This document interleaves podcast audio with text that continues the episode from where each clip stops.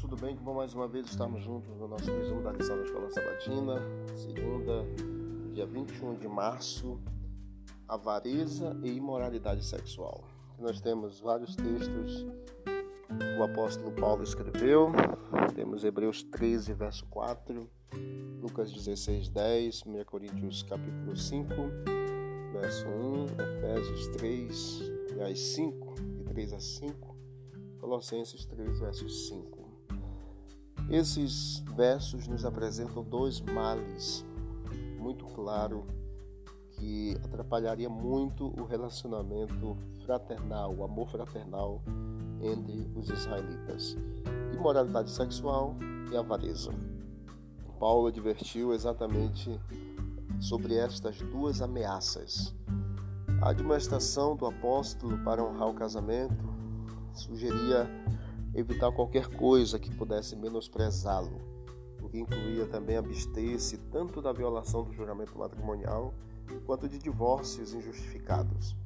A exortação para manter o leito conjugal imaculado refere-se exatamente a evitar a profanação do matrimônio por meio de relações sexuais fora do casamento. Isso tem a ver com a imoralidade sexual. Outro ponto que o apóstolo apresenta é o amor ao dinheiro.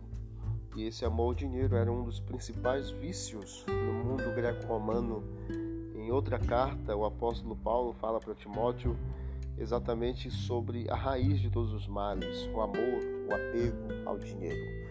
A luta contra esse vício, a avareza, é uma atitude que o apóstolo também incentivou em várias epístolas para que a pessoa pudesse desistir de amar o dinheiro. Os cristãos eles deveriam viver contentes com aquilo que eles possuíam e também é, deviam confiar na seguinte promessa de Deus: de maneira alguma deixarei você, nunca jamais o abandonarei.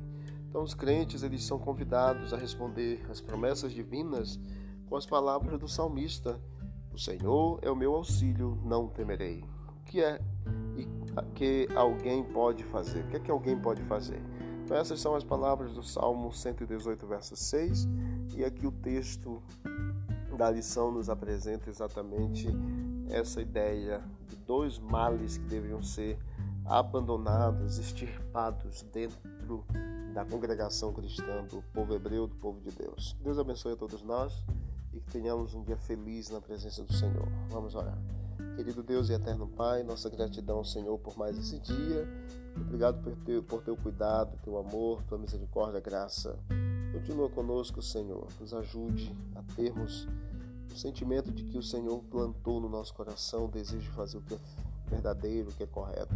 E nos ajude na nossa caminhada, a evitarmos esses dois males que atrapalham dentro do relacionamento do amor fraternal. Continua conosco, Senhor. Nós te pedimos e agradecemos em nome de Jesus, amém. Que Deus abençoe a todos. Vamos que vamos para o alto e avante.